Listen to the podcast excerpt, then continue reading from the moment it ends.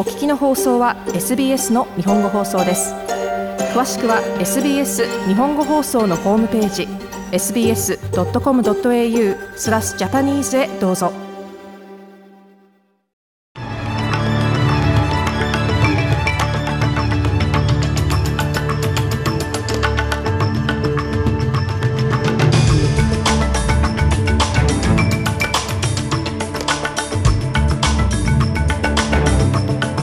7日午後のニュースをシドニーから大場由美がお届けします。オーストラリア連邦警察はイタリアの組織的犯罪シンジケートに新たに焦点を当てることを明らかにしました。ニューサウスウェル州政府が有料道路の通行料について歴史的な軽減を発表しました。そしてスポーツゴルフオーストラリアのミンジー・リー選手が全米女子オープンで優勝し世界ランキング3位に浮上しました。この時間の主なニュースです。ではニュースを始めます。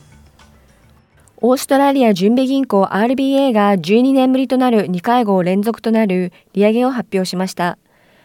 RBA はエコノミストの予想よりも高い0.85%または50ベーシスポイントの引き上げを発表。先月 RBA が過去最低の0.1%から0.35%への金利引き上げを決定し、10年以上ぶりの引き上げとなったことから、引き上げ幅については様々な意見が飛び交ってきました。ジム・チャルマーズ増相は今回の発表は住宅ローン保有者や住宅購入者にとって厳しいものになると述べました。次のニュースです。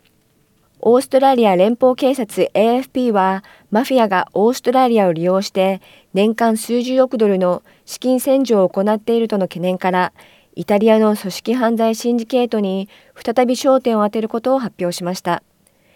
ナイジェル・ライアン長官補佐によるとマフィアとのつながりを持つ者が大規模な違法薬物の輸入を促進しておりまた当局の目をくぐり抜けるため質素な家で生活をし違法な収入と合法的な収入を混在させているとの新たな情報が寄せられています。今回の AFP による発表は42人の犯罪者が有罪または禁錮刑を言い渡されたオペレーションアイアンサイドから約1年後にされておりライアン長官補佐は拡大する問題を警察は無視するわけにはいかないと述べています。Unleashing this next phase will be long 次の段階への移行は長く困難なものですが AFP はこの難題に立ち向かう準備ができています。率直に言うとその必要性があるのです。組織犯罪の頭と尻尾を切り落とさなければ我々は全く異なるオーストラリアに住むことになるでしょう。ナイジェル・ライアン長官補佐はこのように述べました。オペレーションアイアンサイドでは383人の容疑者が2340件の犯罪で起訴され6.3トン以上の違法薬物147兆の武器や銃器、そして5500万ドルが押収されました。42人の犯罪者はすでに有罪を認めたり判決を受けています。一方、ニューサーズウェル州の野党は、犯罪者と疑われる人々の資産や説明のつかない富を差し押さえるための法案を提出。麻薬密売組織がその対象となります。労働党の警察スポークスマンであるウォルト・セコード氏は本日、上院にこの法案提出を通知する予定です。この法案はまだ起草されていませんが、対象となるのは麻薬使用者ではなく、麻薬密売組織とその不正な蓄財をターゲットにしたものになるようです。しかしニューサーズウェル州のリーガルコミュニティはこの動きに反対しており、ニューサーズウェル州弁護士協会は政治家に対して資料の足りない法律を急いで作らないよう警告しています。ニューサウスウェル州犯罪委員会は現在、説明のつかない富の没収を申請する権限を持っています。次のニュースです。ニューサウスウェル州政府は来月の値上げに先立ち、有料道路の通行料軽減を次の州予算に盛り込む予定です。これにより、有料道路に年間375ドル以上支払っている利用者は、最高750ドルまで40%のリベートを受けることが可能となります。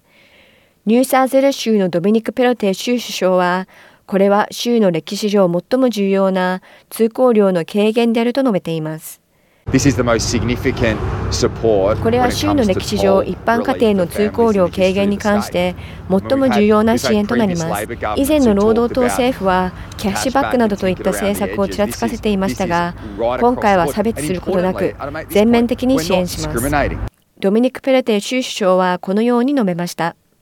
6月21日に発表される予算の一部であるこのキャッシュバックプログラムは年間通行料に応じてドライバーに補助金や無料の車検を与えてきた制度に変わるものとなります。これまでの制度は7月1日に終了となりますが、全会計年度をベースにしているため、ドライバーはもう1年間恩恵を受けることができます。マット・キン財務省は2年間で5億2000万ドルが投じられるこの新たな制度により、さらに30万人のドライバーに恩恵をもたらすことができると述べています。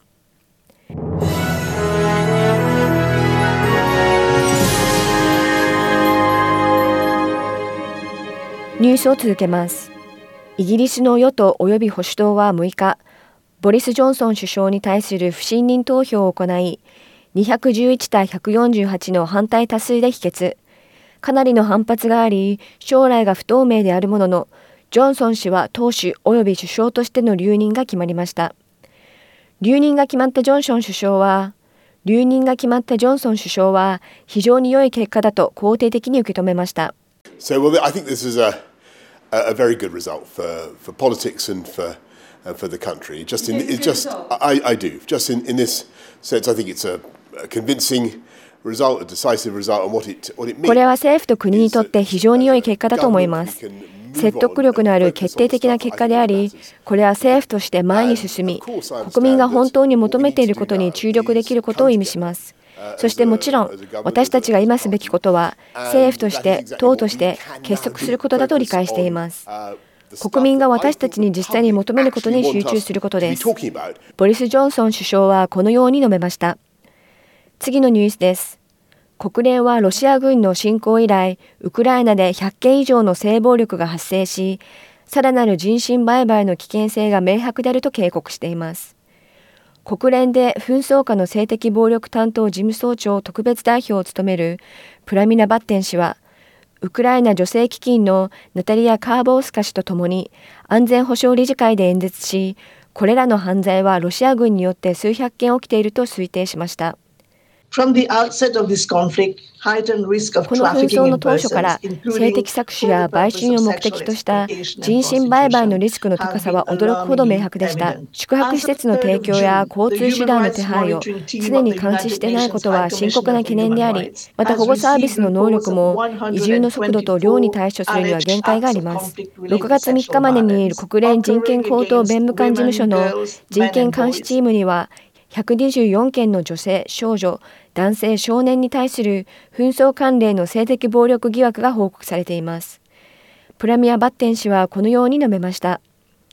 一方、ロシア大使のバシリ・バシリー・ネベンツァ氏は疑惑は根拠がないと否定し、会議から飛び出しました。最後にスポーツ、ゴルフ。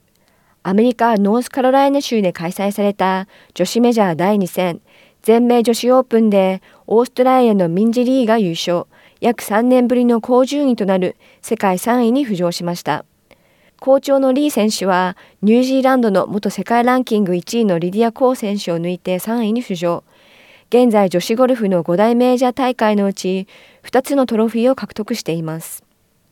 リー選手は過去2回のストロークプレートーナメントで優勝したほか、LPGA ツアーの平均スコアでリード、また今年開催された9大会ではトップ3に2回、トップ15に3回の入賞を果たしています。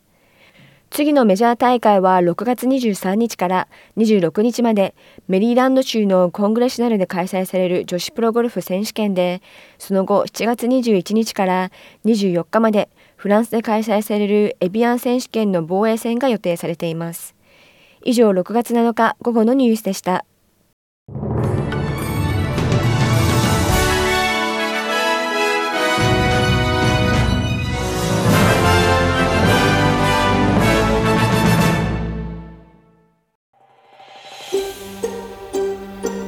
もっとストーリーをお聞きになりたい方は iTunes や Google ポッドキャスト Spotify などでお楽しみいただけます。